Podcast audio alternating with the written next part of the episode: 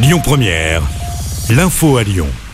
Bonjour Christophe et bonjour à tous. À la une, cette macabre découverte à Lyon ce week-end. Le corps d'un bébé a été retrouvé samedi sur le balcon d'un appartement du 9e arrondissement. Une femme aurait accouché seule dans la journée. C'est son compagnon qui aurait découvert le corps un peu plus tard. Selon le progrès, il pourrait s'agir d'un déni de grossesse. Une enquête est en cours et une autopsie doit être pratiquée. Selon les premiers éléments, le corps du bébé ne présentait aucune trace de coup. La maman, très choquée, a été hospitalisée. Dans l'actu également, le coup d'envoi d'un procès très attendu aujourd'hui à Lyon. Procès autour de la mort d'Axel Dorier. Cette jeune fille de 23 ans avait été fauchée par une voiture et traînée sur 800 mètres dans le quartier de Fourvière. C'était en juillet 2020 lors de la soirée d'anniversaire d'Axel. Le conducteur de la voiture, aujourd'hui âgé de 24 ans, est jugé pour violence avec arme ayant entraîné la mort sans intention de la donner. Il encourt jusqu'à 20 ans de prison. Son cousin, qui était à son passager lors du drame, est également jugé à partir d'aujourd'hui à Lyon. Le verdict est attendu vendredi.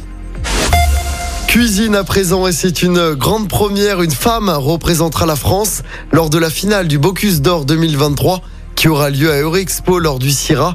Naïs Pirolet et son équipe font partie des 24 finalistes inscrits dans la course pour décrocher le prestigieux titre cadette du concours. La prodige de 25 ans perçoit son jeune âge comme une force plutôt qu'une faiblesse. On l'écoute à notre micro. J'ai pas peur de la jeunesse. J'ai toujours été la plus jeune dans tout ce que je faisais et ça m'a jamais arrêté.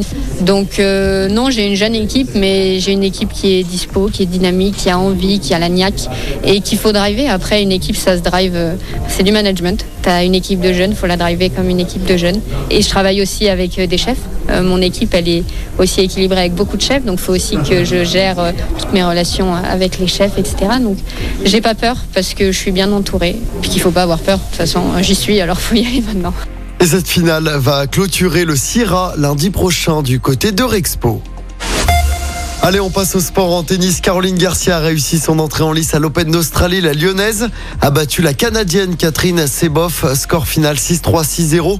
La numéro 4 mondiale affrontera Fernandez au deuxième tour du tournoi. Et puis en basket, mauvaise soirée pour l'Asvel. Les Villeurbanais ont été battus à domicile hier soir en championnat. Défaite 91 à 95 contre Le Mans à l'Astrobal. C'était lors de la 17e journée.